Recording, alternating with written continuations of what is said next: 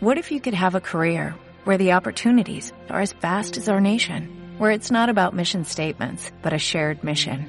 At U.S. Customs and Border Protection, we go beyond to protect more than borders, from ship to shore, air to ground, cities to local communities. CBP agents and officers are keeping people safe. Join U.S. Customs and Border Protection and go beyond for something far greater than yourself. Learn more at cbp.gov/careers. Y aquí tenemos una oportunidad que se nos abre con la nueva realidad política que se manifestó a través del plebiscito. Las de quienes votamos por el no tienen un elemento común. Todos queremos la paz, ninguno quiere la violencia. Es la primera vez después de 10 procesos de paz que vamos a tener la oportunidad de decir si lo acordado nos gusta o no nos gusta. Hace 30 años y yo quiero también sembrar las bases, aportar para que Antioquia supere esos problemas tan graves. Es perro de nadie. Ese es mi gran baluarte. No, señor. No, señor. Usted sí lo es, porque usted le sirve al mejor amo, al que más contrato y al que más puesto Sinónimo de controversia. Conversaciones sobre coyuntura local, nacional e internacional. Sinónimo de controversia. En acústica, emisora web de la Universidad de AFIT.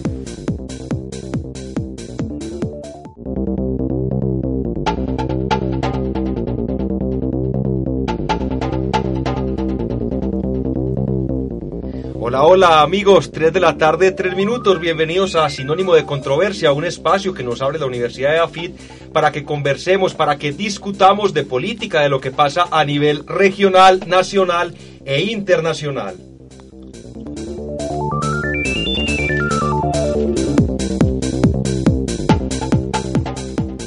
tenemos un programa lleno de información. Vamos a hablar un poco de lo que ocurrió con el nuevo atraco que estremeció a la ciudad de Medellín y la reacción que tuvo el alcalde Federico Gutiérrez. También a nivel nacional tenemos que hablar un poco de lo que ocurrió con el famoso debate que llevó a cabo el senador Jorge Enrique Robledo, donde se habló, entre otros temas, del escándalo de Odebrecht y la presunta implicación que podría tener en este el fiscal general, el mismo Néstor Humberto Martínez. Y finalmente, a nivel internacional, conversaremos un poco de la complicada situación que se está viviendo en este momento en Venezuela.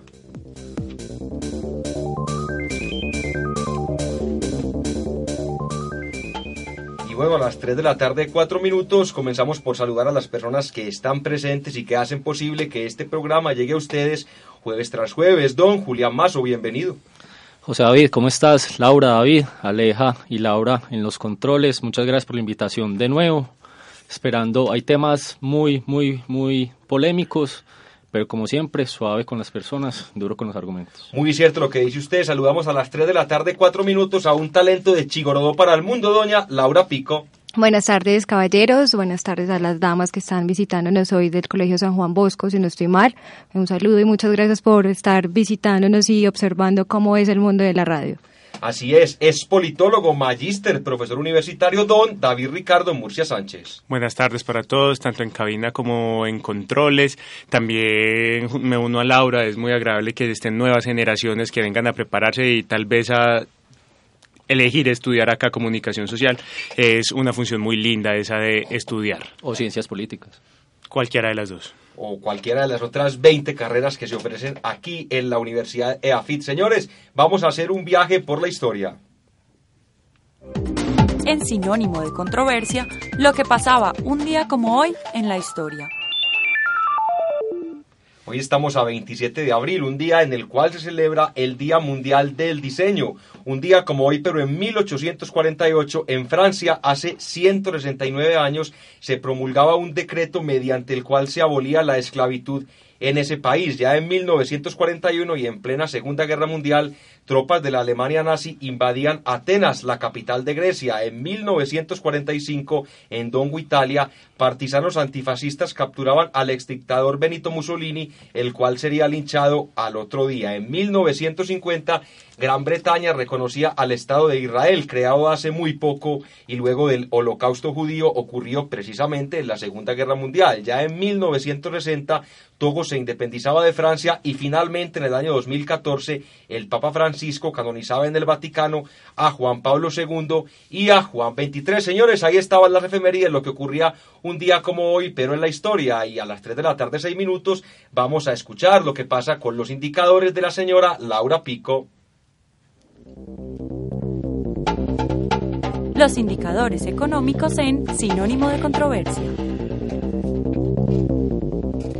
Bueno, eh, los indicadores económicos eh, están centrados más que todo en la coyuntura política que está ocurriendo en, la, en el país eh, en estos días, como por ejemplo el posible referendo de la honorable senadora Vivian Morales, la cual pretende gastarse 280 millones, 280 mil. millones de pesos para realizar el, el referendo en contra eh, la adopción de personas del mismo sexo y personas solteras para, perdón, para adoptar eh, niños eh, y niñas del Instituto Colombiano de Bienestar Familiar. ¿Qué opinan ustedes acerca de esto? No, pues realmente una situación muy compleja y más allá de lo que uno pueda decir, si nota uno cierta ironía o hipocresía por parte de Díaz Morales, ya que su hija es homosexual, y, uno dice, bueno, los padres siempre deben eh, propender por el bienestar de sus hijos y buscar su felicidad. Entonces uno realmente nos explica, además de una senadora que participa y que hace parte del Partido Liberal, un partido que supuestamente está abierto a los cambios que se van realizando a nivel mundial, pues cómo se opone a este tipo de cambio. Yo realmente no le veo mucho futuro a este referendo y tampoco creo que el gobierno le vaya a parar mucha caña, teniendo en cuenta que ya también se avecinan las elecciones presidenciales del 2017, del 2018 y también lo que serán todas las elecciones legislativas. No sé de pronto quién tiene para decir algo más sobre esto, David. Yo no me metería tanto con los hechos personales de la familia de la senadora Morales, sino apuntar la contradicción en términos, porque ella le parecía un gasto innecesario de dinero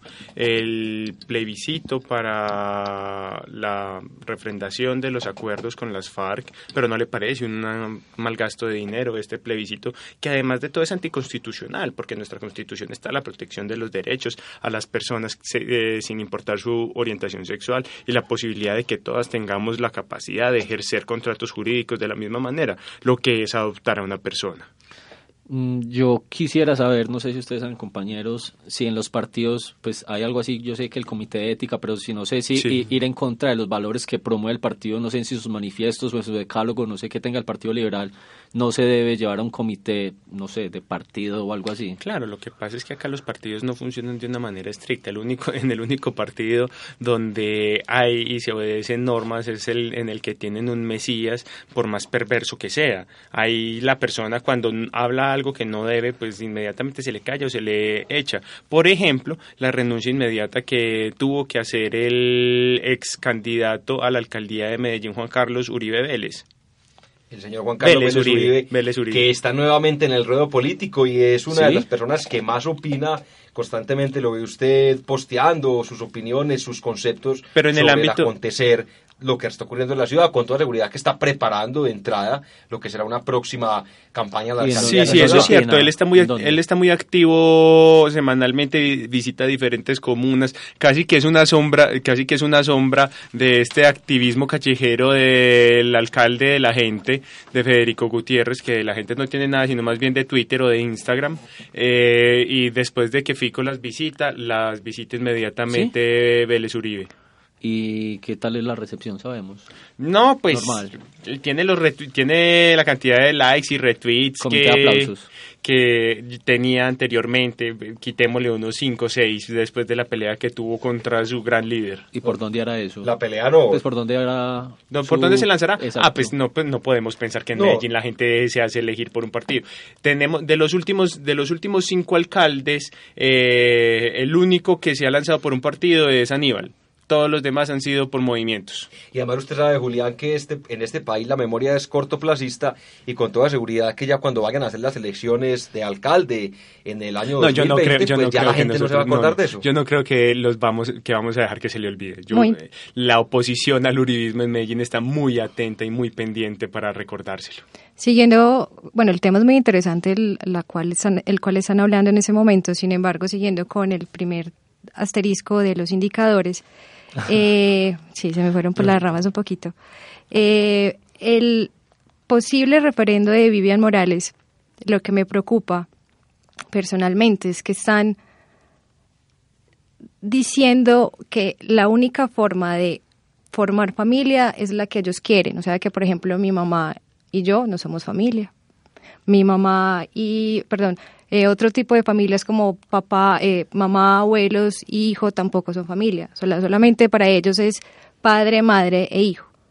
Sí, es lo que están diciendo como, y, es muy importante anotar que eso es anticonstitucional y lo más probable es que eh, hagan la bulla que hagan. El sistema colombiano tiene un mecanismo antimayoritario o contramayoritario para poder prevenir la irrupción de este tipo de propuestas bastante indecentes. Pero yo quisiera llamar la atención en este caso de y que opinemos sobre la última publicidad de Bancolombia, que precisamente está direccionada en esto. A mí me parece que la Fundación Bancolombia es, está alineándose con los principios de desarrollo sostenible y con los principios de una sociedad mucho más abierta, e inclusiva y plural, pero el resquemor que levanta en la sociedad colombiana una, una serie, una campaña publicitaria tan bella, me parece a mí indignante. Si realmente no le encuentra uno mayor explicación David precisamente hace referencia a una publicidad que salió donde se muestra a dos hombres en compañía de un perro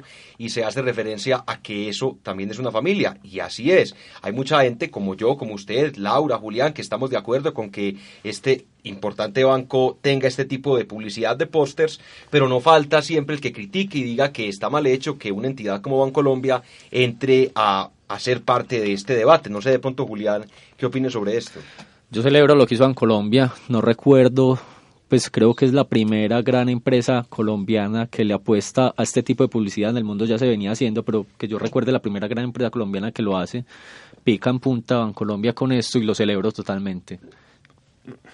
Eh, otro asterisco de los indicadores y que quizás va de acuerdo al, al primer punto y es la muerte de la niña Sara, se me olvidó el apellido en ese momento, Sara Salazar, una niña de tres años que murió en el Tolima.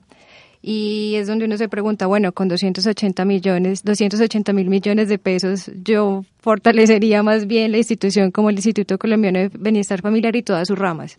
¿Ustedes qué harían con 280 mil millones? No, pues, ¿qué no haríamos más bien? Pero hablando de lo que ah. usted decía, Laura, sobre la muerte de esta niña, vale la pena también traer a colación un tema que no lo teníamos presupuestado para este programa, pero vale la pena destacarlo, y es que las autoridades de Medellín están muy preocupadas porque en lo corrido del año ya van 16 mujeres muertas, un 30% más que el año pasado, y esto sin lugar a dudas preocupa eh, a todo lo que tiene que ver con el estamento gubernamental porque no hay medidas de fondo para atacar este tipo de delitos, más allá de que ya estén catalogados. Muertas en en tanto feminicidio. En condiciones de esa es la cosa, hay que tener en cuenta que está el delito de feminicidio que hace referencia a cuando una mujer es asesinada, pero no es asesinada por una condición X o Y, sino que es asesinada porque es mujer. Hay otras condiciones, por ejemplo, un atentado terrorista donde cae una mujer o un accidente de tránsito, pues eso lógicamente no es considerado un feminicidio, David Ricardo. Aquí yo quiero dar la nota técnica. La determinación del feminicidio es bastante complejo y son reuniones que se hacen muy largas entre Secretaría de Mujer y el, y el Sistema de Información de la Seguridad y la Convivencia del Medellín, SISC. Eh, y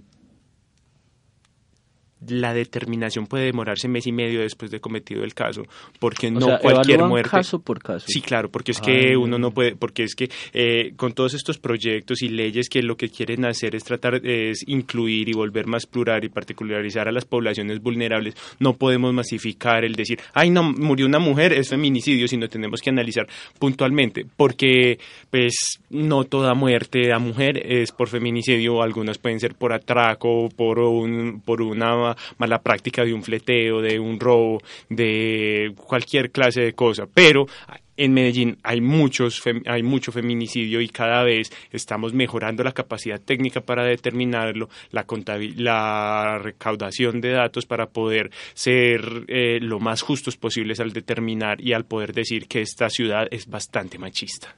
Sobre todo, sí, Antioquia como departamento es líder en eso, tristemente. Lo que pasa es que sin datos no podemos decirlo. Nosotros podemos hacer, nosotros podemos eh, muy abusivamente hacer inferencias culturales, pero lo que está progresando Medellín en estos momentos, que es una cosa buena. Ahorita ya podemos hablar de lo malo, lo quisiera dejar para cuando hablemos del siguiente tema de Medellín con las medidas del Fico Show. Eh, eh, lo importante es la tecnificación que tenemos para poder contabilizar qué y cómo está pasando el tema del feminicidio y la violencia de género en Medellín.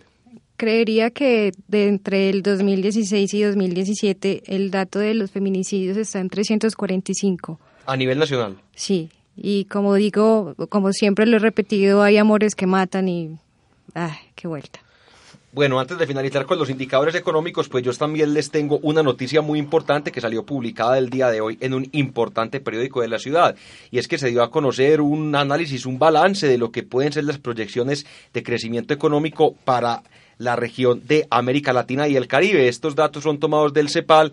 El país que podría tener una tasa de crecimiento más alta sería Panamá con el 5.9%, seguido de Nicaragua con el 4.7% y finalmente Perú con el 4%. En cuanto a nuestro país, se espera que la tasa de crecimiento llegue al 2.7%. También les comento que los países que menos crecerán este año en nuestro continente son Brasil, Uruguay y Ecuador, todos ellos con menos del 1% y el único país que está decreciendo o va a decrecer en lo que falta del año es Venezuela, del cual estaremos hablando ahora más adelante, que tiene una perspectiva económica realmente muy negativa. Se dice que podría decrecer en un 7.2%. Ahí están pues lo que fueron los indicadores económicos en sinónimo de controversia. Vamos a escuchar qué es noticia en el ámbito regional.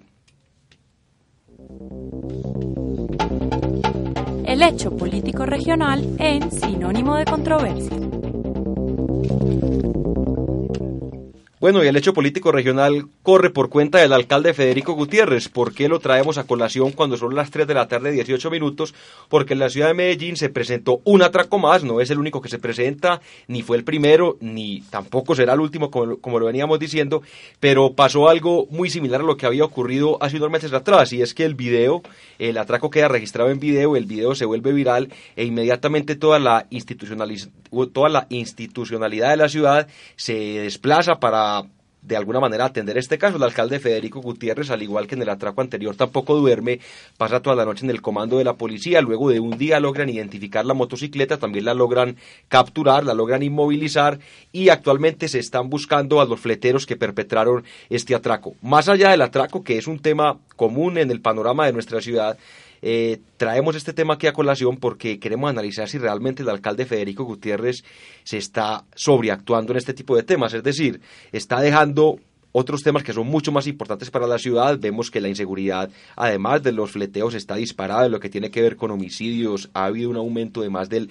30%. La economía de la ciudad sigue retrocediendo. No es un fenómeno único de Medellín y Antioquia, pero en la ciudad de Medellín también se siente con bastante intensidad y el alcalde dedica su atención y su tiempo a un hecho que, aunque muy grave, uno diría, hombre, deje al secretario de seguridad, de seguridad al señor Villegas, que lo atienda, pero el alcalde tiene que estar preocupado por otro tipo de temas Julián, ¿usted le parece eh, bueno la reacción que tuvo el alcalde o por el contrario cree que fue desmedida? Yo creo que lo más perverso de este asunto es, como decíamos con el primer caso que se dio, no sé, no sé hace cuánto tiempo, los efectos colaterales que esto genera y la confianza hacia las instituciones que deben resolver los casos y hacia la pertinencia que debe tener cada institución. Que el ciudadano se empiece a preocupar o, o empiece a tener en su imaginario que a quien debe denunciar y quien le resuelve los problemas de seguridad directamente es el alcalde y no es la policía, es algo perverso, porque se le debe denunciar a la policía. La policía debe ser la que en su capacidad de despliegue haga estos operativos. Si bien el alcalde puede acompañar y presionar, creo que lo más perverso es esa, esa distracción de confianza hacia las instituciones y de las funciones que cada una debe tener. A, mí me gustaría eh, complementar la opinión de, de Julián de dos maneras. La primera es, sí, hay una destrucción de la confianza en las instituciones, en instituciones como la policía, como la Secretaría de Seguridad, como los inspectores de policía. Más allá que es un robo de funciones, una, una cooptación de funciones que es inefectiva, porque lo único que hace es capturar ladroncitos. No hay una medida de fondo, no hay nada más que relleno discursivo en medios masivos de la comunicación. Y esto me parece a mí muy grave porque cada vez la ciudadanía se está dando cuenta que el alcalde de la gente es solamente el alcalde de los medios con la gente, no un alcalde que realmente se esté preocupando por resolver los problemas graves que tiene la ciudadanía, que sencillamente ha hecho un alboroto con el tema de la criminalidad y la seguridad, pero es supremamente ineficiente para poder resolverla. Para mí, el otro la otra línea que yo quisiera anotar y poner sobre la mesa de conversación es el tema de la convivencia. Esta alcaldía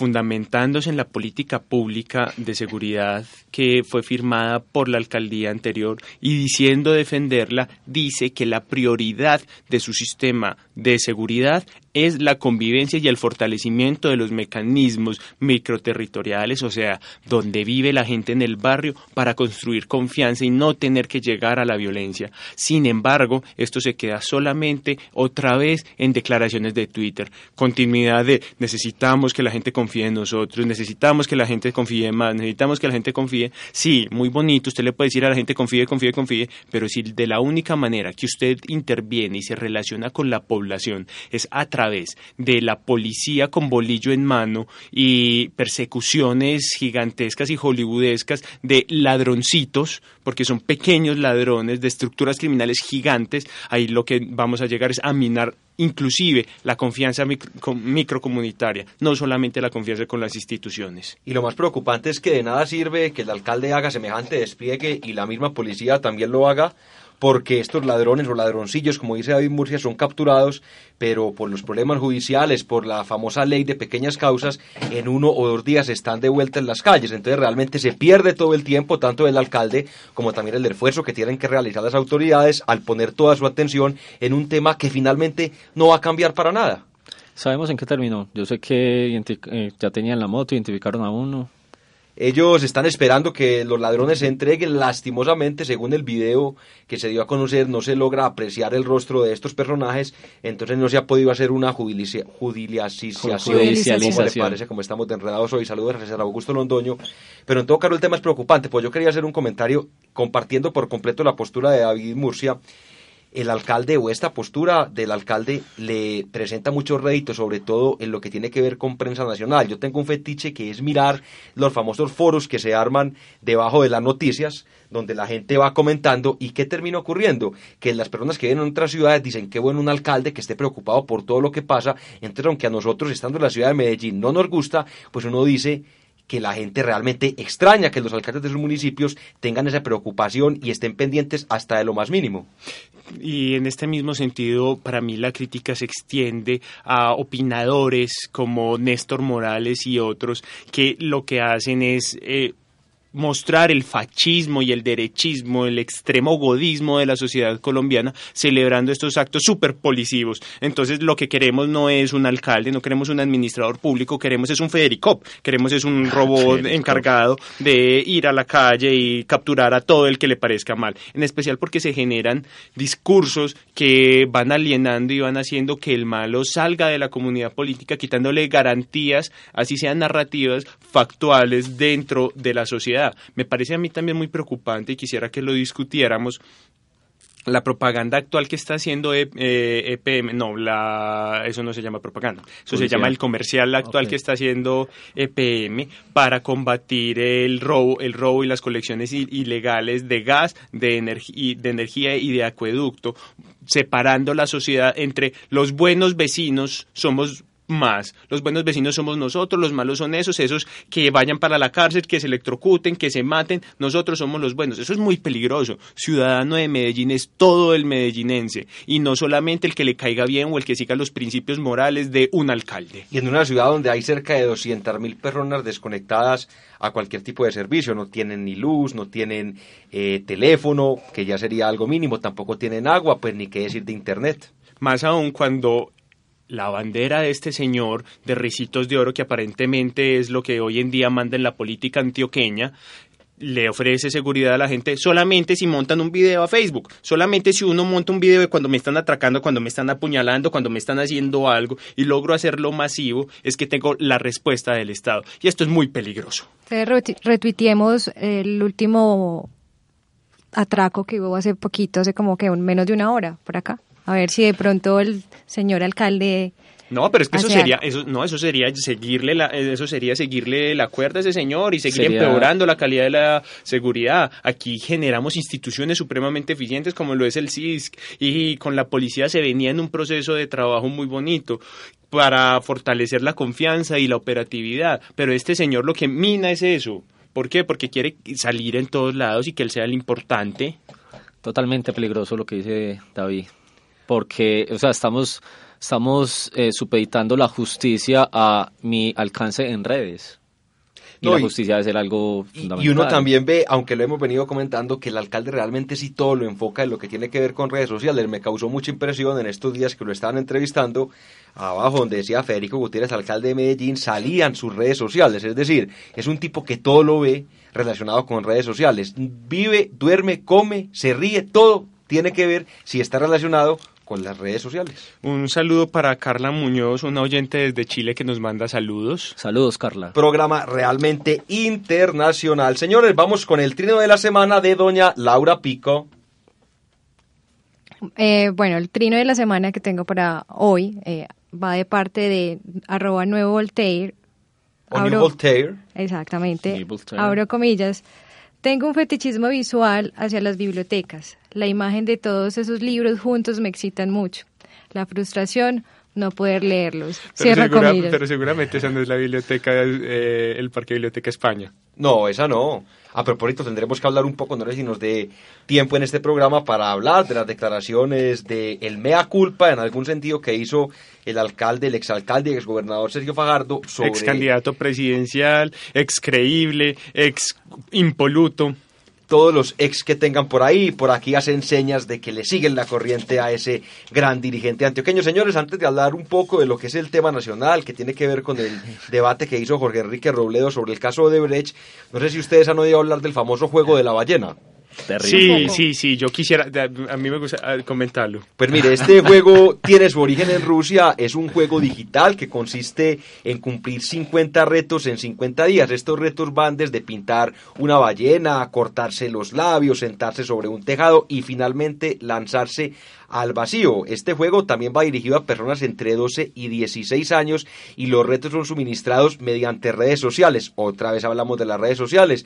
En Rusia desde el año 2015 se están investigando 123 suicidios que podrían estar relacionados con esta práctica y en Colombia al parecer ya se presentó el primer caso. Tiene que ver con un joven que se suicidó en el Valle del Cauca. Realmente no me entiende cómo pasa esto y también cómo Facebook permite que esto pase. ¿Y por qué digo? Porque Facebook tiene unos algoritmos que yo no entiendo que permiten de alguna manera descifrar cuando una foto es ofensiva contra una persona, cuando una foto puede ser considerada como pornografía, entonces no nos explica por qué no ha logrado detectar cuándo algún tipo de publicación tiene que ver con este famoso lleno de la ballena. Lo que pasa es en estos días, en este reto, lo que pasa es que en, estos días me, llamó mucho la atención porque yo reto de la ballena, qué es, cómo se están suicidando, lo hacen por apnea, qué tiene que ver una ballena ahí. Y es que uno de los primeros retos que les ponen a hacer es a autotatuarse o infligirse heridas para hacer un tatuaje de cicatrices que tenga la forma de una ballena azul a los jóvenes que aceptan el reto. Yo quisiera comentar aquí la decadencia que hay tan grande en los valores culturales y no con esto un rescate de la buena sociedad o la sociedad de los buenos vecinos de, Eduardo Santos, eh, abuelo o tatarabuelo del actual presidente, o, eh, o hacer un saludo a la bandera, a la buena familia de Vivian Morales o de Herlane, sino valores que le de alguna manera, sean cuales sean, le den un sentido a la vida, porque en las sociedades eh, que podemos llamar desarrolladas, se le está perdiendo sentido a eso y entonces los jóvenes consideran muy divertido cualquier cosa, porque la vida no tiene, como la vida no tiene sentido, pues ¿qué más da?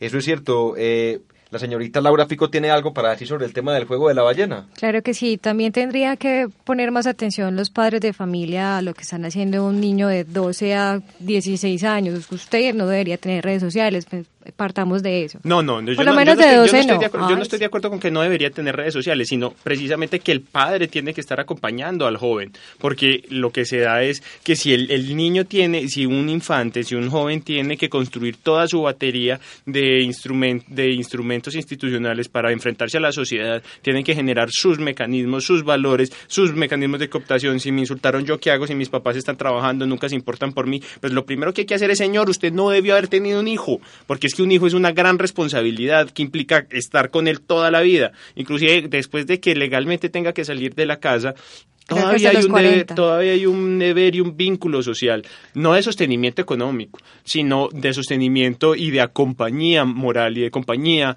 eh, digámoslo de alguna manera. Eh, Sí, como está ahí presente, es su hijo. Claro, y- Nació por usted. Usted lo trajo al mundo. Es una Sí, no, responsabilidad de por vida. Así usted, no, se- usted, se- usted no le está haciendo una guardería de 18 o 20 años a la sociedad de una nueva criatura. No, es algo que usted trajo, es algo con el que usted crea comunidad. Pues, señores, vamos a ver qué es noticia en el ámbito nacional. El hecho político de la semana en sinónimo de controversia. A las 3 de la tarde, 32 minutos, continuamos el sinónimo de controversia y ahora vamos a hablar un poco de lo que está ocurriendo a nivel nacional. Y es que esta semana se llevó a cabo en el Congreso de la República un debate realizado por el senador del Polo Democrático y también precandidato presidencial Jorge Enrique Robledo, donde se hablaba sobre el escándalo tan sonado de Odebrecht. Ese debate tenía un motivo muy específico y era que el fiscal general Néstor Humberto Martínez se declarase impedido para investigar este tipo de temas y nombrara a un fiscal ad hoc. Pasó algo que no estaba presupuestado y es que ante las acusaciones que se hacían tanto a personas que están en el gobierno de Juan Manuel Santos como también a exfuncionarios del gobierno Uribe, pues el expresidente y ahora senador Álvaro Uribe salió en el momento que le tocó hacer su alocución y dijo que estaba dispuesto a renunciar a su fuero constitucional para que la justicia ordinaria investigara los escándalos de corrupción que aunque no lo relacionan a él directamente, pues sí lo tocan ya que su exministro de Transporte Gabriel García está involucrado con un posible soborno y también una posible eh, por así decirlo, eh, inyección de dinero que se había generado en la campaña de Óscar Iván Zuluaga. Señores, ¿ustedes cómo ven esta declaración del expresidente Álvaro Uribe? ¿Lo ven simplemente como un juego donde él dice algo que realmente no va a pasar o por el contrario ustedes sí creen que él esté dispuesto a renunciar a este fuero constitucional y que sea la fiscalía la que lo investigue? Yo no creo que el renuncie se fuera verdad, te lo digo sinceramente. Si lo hace, lo celebro. Una muestra de confianza en las instituciones de justicia colombiana que en su movimiento o ideología política tanto le han escapado. Que también sería contradictorio porque el expresidente Álvaro Uribe siempre ha hablado de que él no tiene garantías en la justicia. Y él siempre dice, tengo tantos eh, procesos abiertos, ninguno ha sido comprobado de culpabilidad, pero si no le tenemos confianza a las instituciones de justicia, eh, ¿qué, qué, qué juego estamos jugando? Si no tenemos confianza a las reglas del juego, ¿qué juego estamos jugando, David? Yo creo que, que, que- yo, que sí va a Sí. sí lo va a abrir. No creo que le vayan a hacer nada a él. Creo que van a caer muchos intermedios y me alegra, me alegra. Me alegra que, que lo diga, yo confío, él es una persona que por más que me caiga mal, por más que considere que ha violado los derechos humanos, no, sé que fue una persona útil para el país, pero violó muchos derechos humanos, dañó las instituciones de colombianas. Eh, es una persona que es muy importante y que al menos tiene un mínimo de, de sensatez para poder darle un buen futuro a Colombia, porque él está viendo que cada vez está más acusado. Si él no hace un acto de humildad como este, va a reventar algo que lo pueda untar, que lo pueda mostrar eh, directamente involucrado. Es mejor que desde estos momentos se abra alguna clase de arreglo, de acuerdo con las instituciones para poder eh, que él no sea tocado y tocar al que haya que tocar. Pues esta renuncia al fuero tiene que ser aprobada por la Cámara de Representantes para que sea una realidad. Yo realmente veo muy complicado que esto termine ocurriendo porque no hay antecedentes de que un presidente haya renunciado al fuero constitucional. No había Y antecedentes tampoco- que un presidente hiciera un cambiecito en la constitución para reelegirse. Él puede hacer No, pero muchas es que cosas. a él, el, el antecedente no viene al caso porque a él no se le va a juzgar por haber hecho un cambiecito a un artículo. La idea es que se le investigue no bajo el fuero constitucional, sino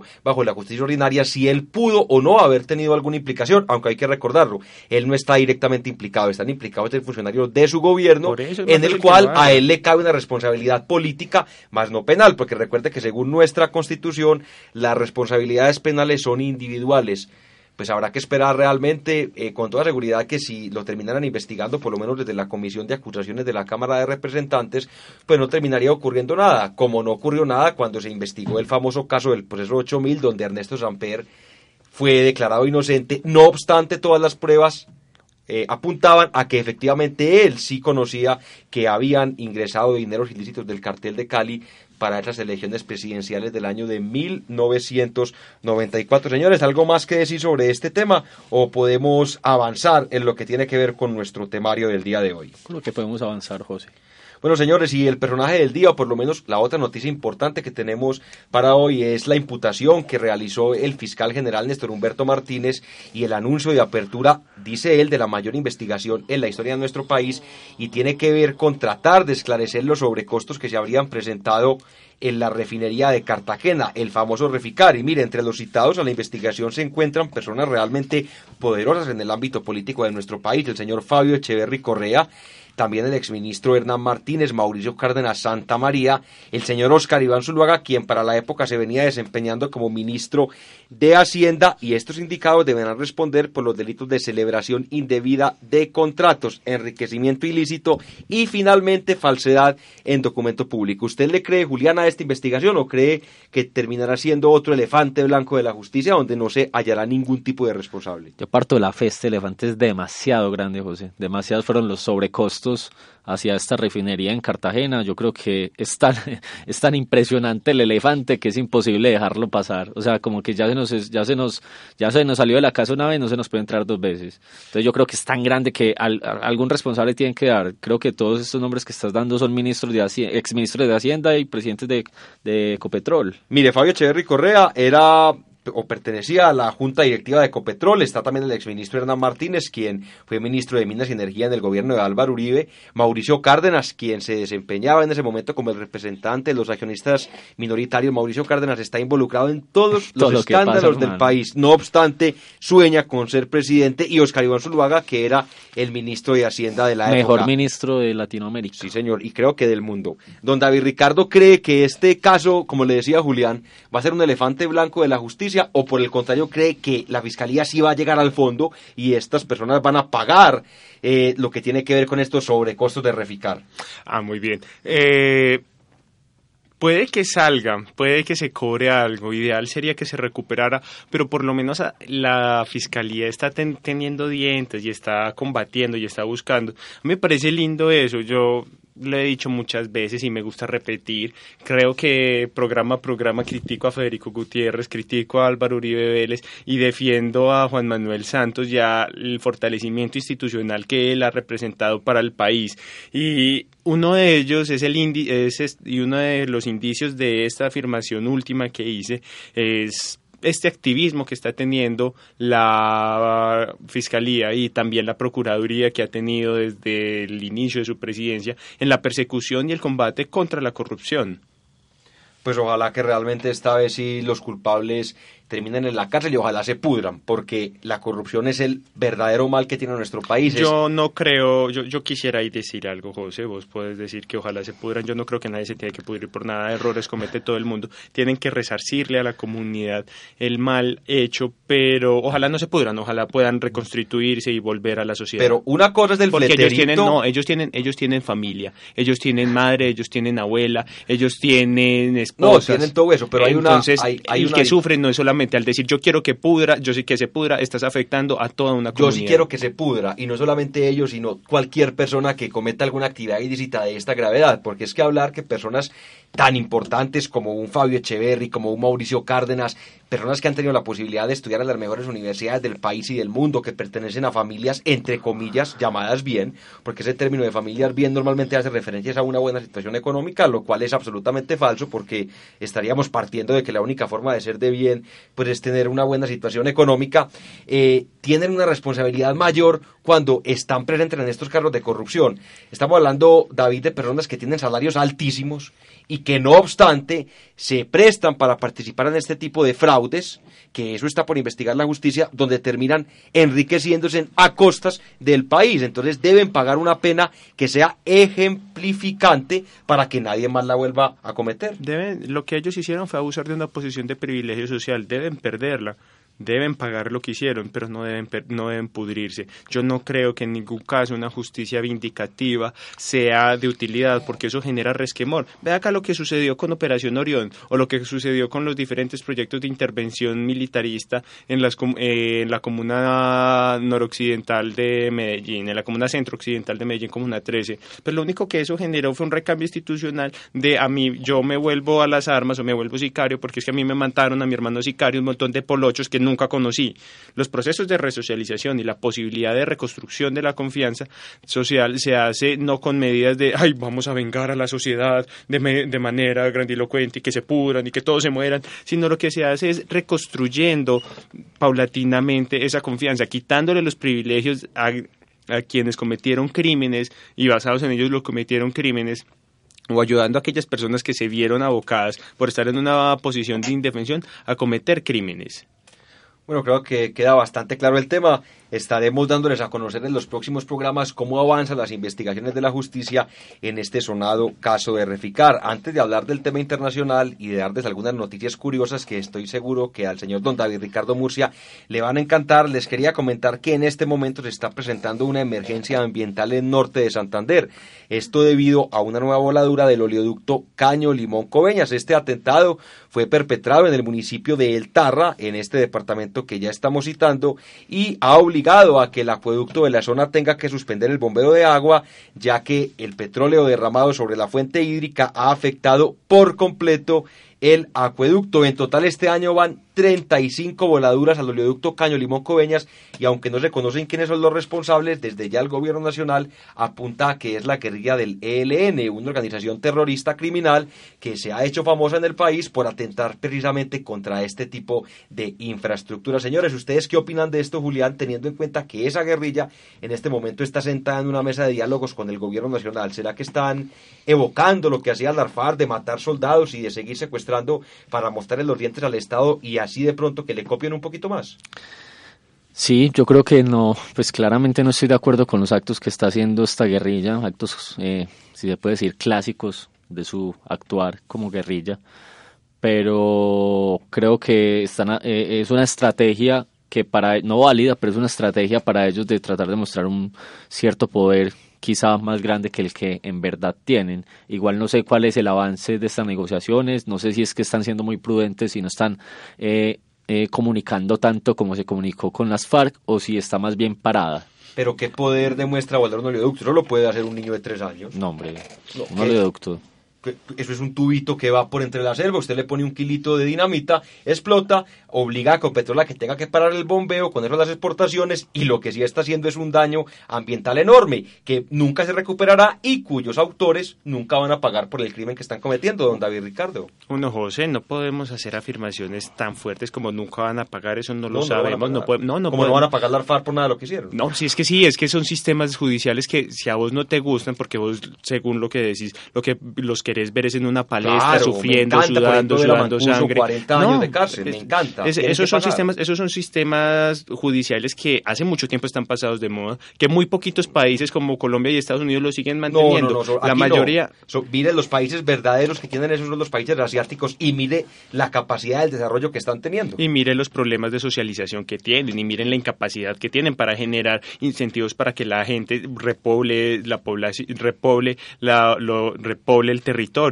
Eh, tanto Japón, qué pena ahí con el enredo, eh, tanto, Japón, tanto Japón como Singapur, como Taiwán, todos excepto China tienen problemas poblacionales porque son sociedades supremamente desabridas, basadas en principios, en principios de justicia moral y en principios de sociedad militares que no, que no son proclives a generar comunidad más allá de ello, yo lo que quisiera, porque eso es un juicio moral que no sabemos qué va a pasar, no sabemos qué va a pasar con la negociación con el ELN. Y eh, con respecto a lo que estaba diciendo Julián, nosotros tampoco sabíamos nada de la negociación con las FARC hasta que fue la fase pública. La fase, eh, esta que es una fase pública de negociación de las fase exploratoria, la que está, exploratoria. Sí, están en exploratoria. Entonces, y en estos momentos están en un tire y afloje y el ELN se muestra muy reticente. Más aún, las, los anuncios y las declaraciones por parte del gobierno son a no dejar eh, sin comentario de rechazo todas estas acciones que está queriendo cometer el ELN. El ELN evidentemente está haciendo lo que hizo toda la vida,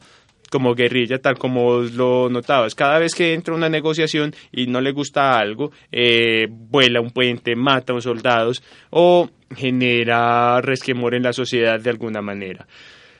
Me parece a mí complicado. Yo lo que le diría a Santos en estos momentos es, hombre, ya fue mucho las FARC, ya es un logro gigante, nadie lo había hecho. Eh, muy probablemente faltará mucho tiempo para que un presidente tenga la capacidad de volver a gestionar una negociación de esa envergadura y de ese nivel, con los beneficios que ha traído para la sociedad colombiana.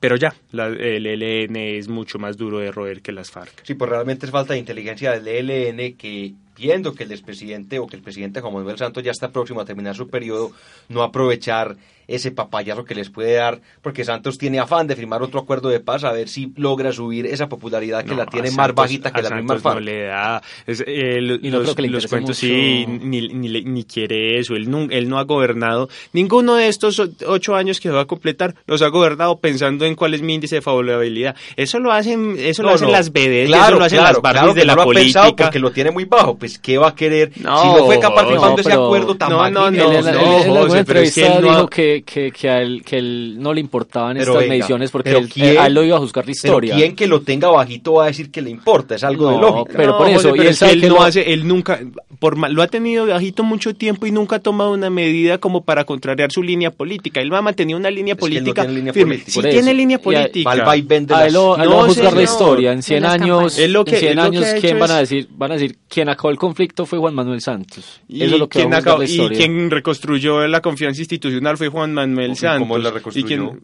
dándoles voz. ¿Dando mermelada? No, dándoles voz.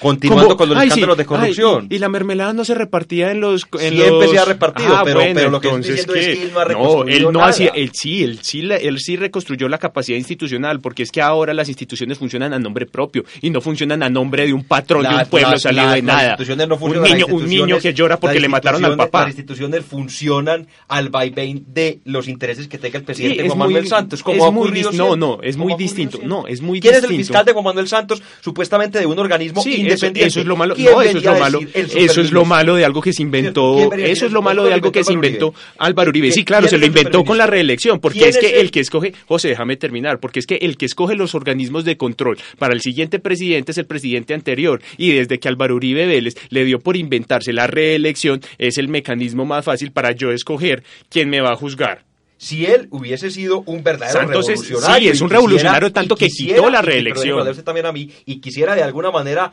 devolver el orden institucional, debería haber dicho, no, yo no voy a nombrar un fiscal que estuvo en mi gobierno, sino que voy a nombrar una persona independiente, no lo hizo. Y lo mismo con todos los organismos de control. El gobierno en Colombia siempre ha estado cooptado por la corrupción. En la época de Álvaro Uribe y en esta época, lo que me parece muy extraño es que ustedes ahora vengan a decir que Juan Manuel Santos es la persona que le devolvió la institucionalidad a nuestro país. Habráse visto, por Dios santo. José David, desde, desde creo yo que Virgilio Barco ningún presidente ha dejado que las instituciones trabajen a nombre propio.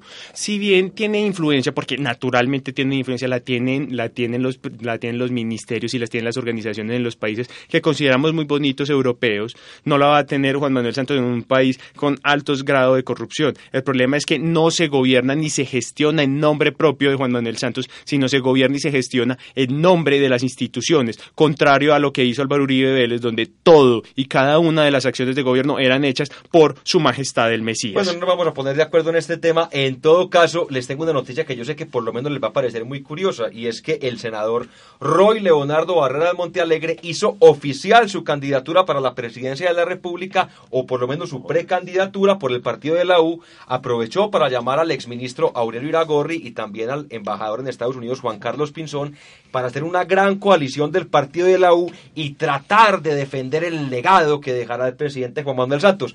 Yo creo que ese abrazo del oso no lo quiere recibir nadie porque un presidente que deja la popularidad en el 8 o 9% después de haber firmado la paz con la guerrilla más grande del continente, pues no creo que sirva mucho. Pero más allá de eso, ¿ustedes qué ven de fondo en esta declaración de Roy Barreras donde aspira a la presidencia? Porque lógicamente no va a quedar presidente. Entonces, ¿qué busca? ¿Será que está haciendo por ahí sus primeros pinitos para buscar un ministerio en un posible próximo gobierno, Julián?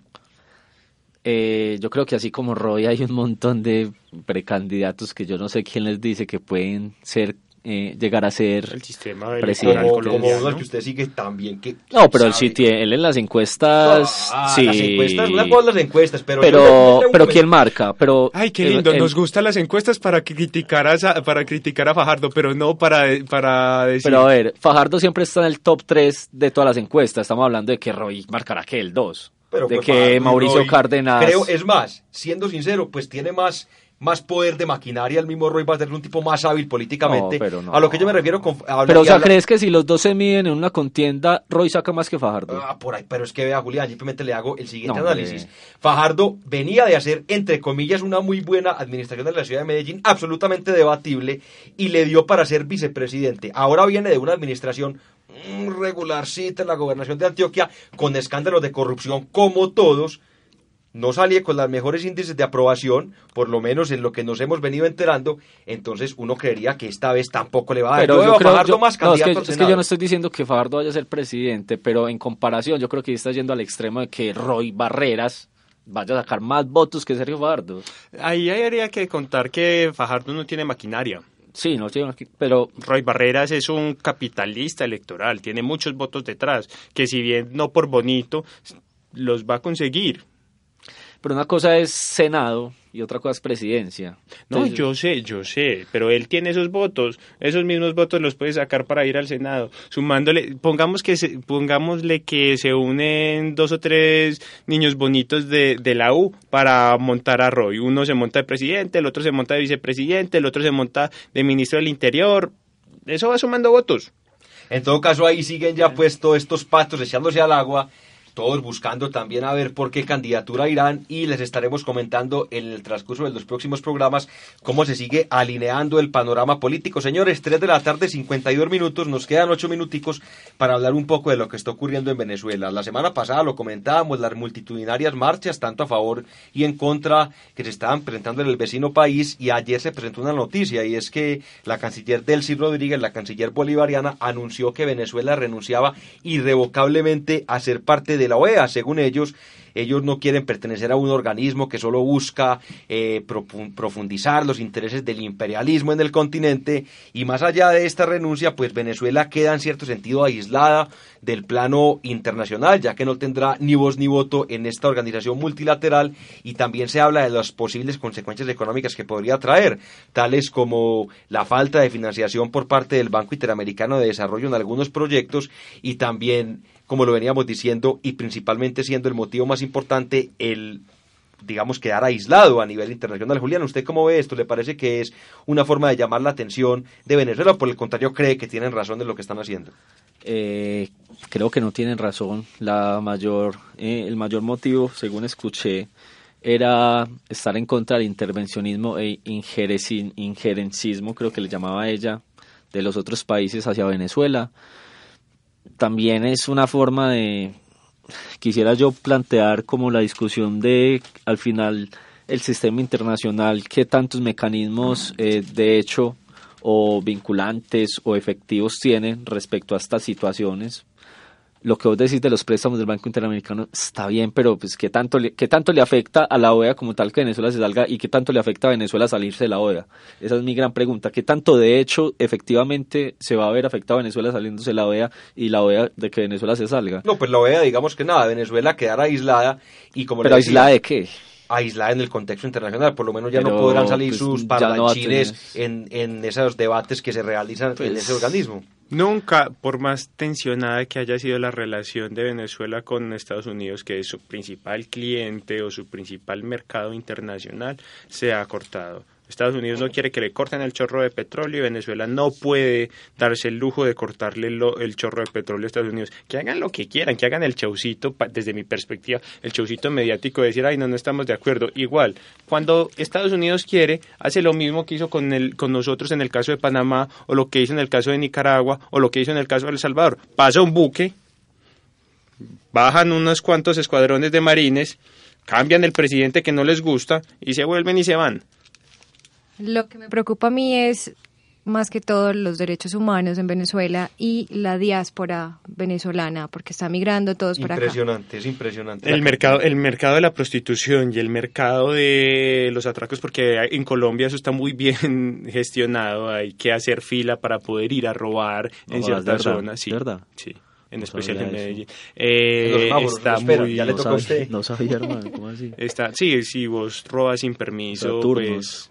cosas así. No, si vos tenés el permiso, no, la licencia o no de robo en ciertas zonas, si vos robas donde no debes o robas y no tenés la licencia de ninguna banda protectora, Ah, crimen organizado, es pues crimen sí, organizado. sí, el- eh, en Colombia hemos aprendido, ya no somos, ya no somos los mismos matachines que éramos como cuando Pablo Escobar. Bueno, finalmente les quería decir que no hay ningún antecedente en cuanto a que un país renuncie de la OEA, solamente un país había sido suspendido y fue Cuba, quien estuvo ausente de este organismo entre 1962 y el año 2009, cuando llega el señor Barack Obama y empieza a normalizar las relaciones de Cuba con el resto del hemisferio. Señores, 3 de la tarde, 56 minutos y para finalizar este programa plagado de errores, empezando por mí y también plagado, pero muy bueno, lleno de discusiones, les tengo una muy buena noticia y es que el 25 de octubre habrá un nuevo gran evento de ciudad y es que el músico británico Paul McCartney se estará presentando Opa. en nuestra ciudad en el transcurso de su gira re- eh, nombrada One on One, que también incluye visitas a países como Panamá, Brasil, Estados Unidos, Perú y México. De pronto alguno de ustedes irá a ese concierto, doña Laura Pico. Mm, yo creería, mentiras, no, no creo que vaya. Ustedes. Pues si no es muy cara la boleta, yo estaré allá. Más allá de que me guste una o dos canciones, me parece que este tipo de eventos realmente pocas veces los puede ver uno, el montaje, el escenario, los actores que están en marcha en estos proyectos, vale la pena realmente. Julián, lo veremos a usted en el Coloso de la 74. No creo que vaya porque si bien no desconozco su gran talento musical, no es como mi tipo de música predilecta. Medellín se está volviendo foco de estos eh, eventos. Recuerdo a bueno. Beyoncé, Madonna. recuerdo Madonna. Falta Justin y, todo- Bieber. y, y todo eso en el estadio. No sé qué tan bueno sería. ok, no- aunque no creo que sea una prioridad, no. Olviden mi comentario. Y don David Ricardo estará presente. Él tiene cara que le gusta. No, a mí la música en inglés no. A mí Pero Paul McCartney los- puede a mí Pero es tráiganme a los eres trovadores. Tango. A, a mí tráiganme a los trovadores del Cuyo. Si se lo llevan en Envigado, ahí sí estará usted presente. No, en ¿no? absoluto. Jamás he ido al Polideportivo Sur. El señor Paul McCartney puede ser uno de los músicos vivos más importantes. Sí, Sí, pero igual, seguramente, igual- sí, igual la musiquita, la musiquita de este tipo de popsuditos británicos me parece tan sosa, lo, mi- lo mismo que los Beatles, no hace nada. Le recomiendo a Ed Sheeran para que usted vea un músico Shape en todo el sentido de la palabra Barcelona. Escúchela, Julián. Y para finalizar, les doy el dato entregado por la revista británica especializada en educación superior, Quackerly Simmons, que dio a conocer el listado de las mejores ¿Cómo, universidades. Quackerly Simmons, que dio a conocer el listado de las mejores universidades en Latinoamérica. Ahí a Contanos. grosso modo, ¿cuál creería usted que es la mejor universidad en nuestro continente? Católica de Chile. No, señor, la pero Universidad está- Federal de Sao Paulo. No, señor, La, pa- señora. la paudista de Dígame Pablo. cualquier cosa.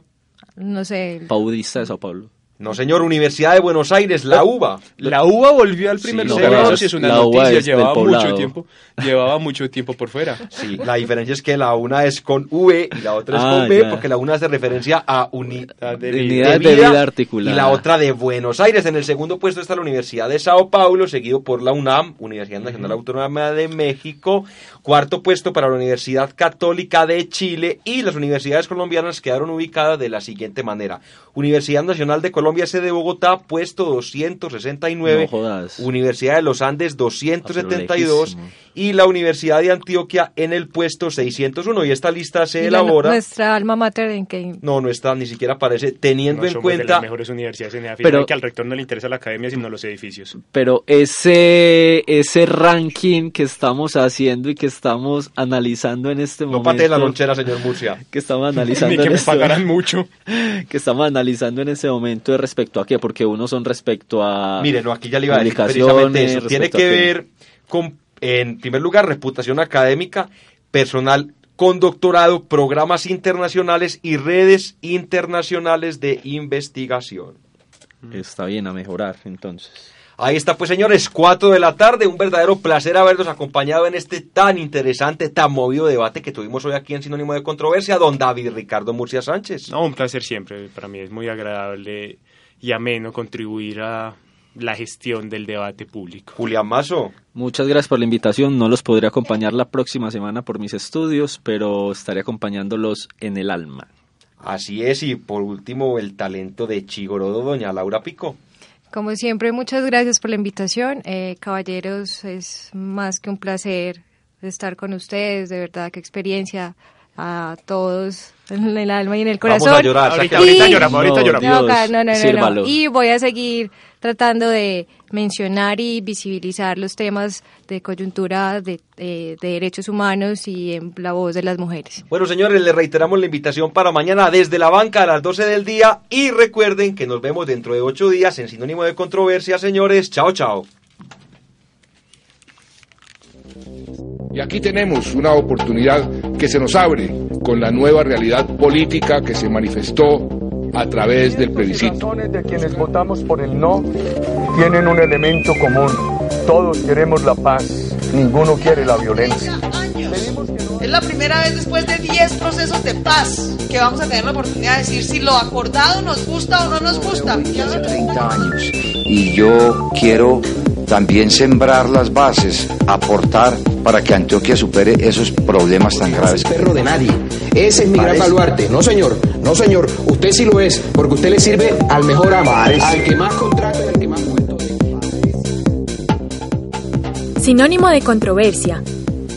Conversaciones sobre coyuntura local, nacional e internacional. Sinónimo de controversia. En acústica, emisora web de la Universidad de AFIT.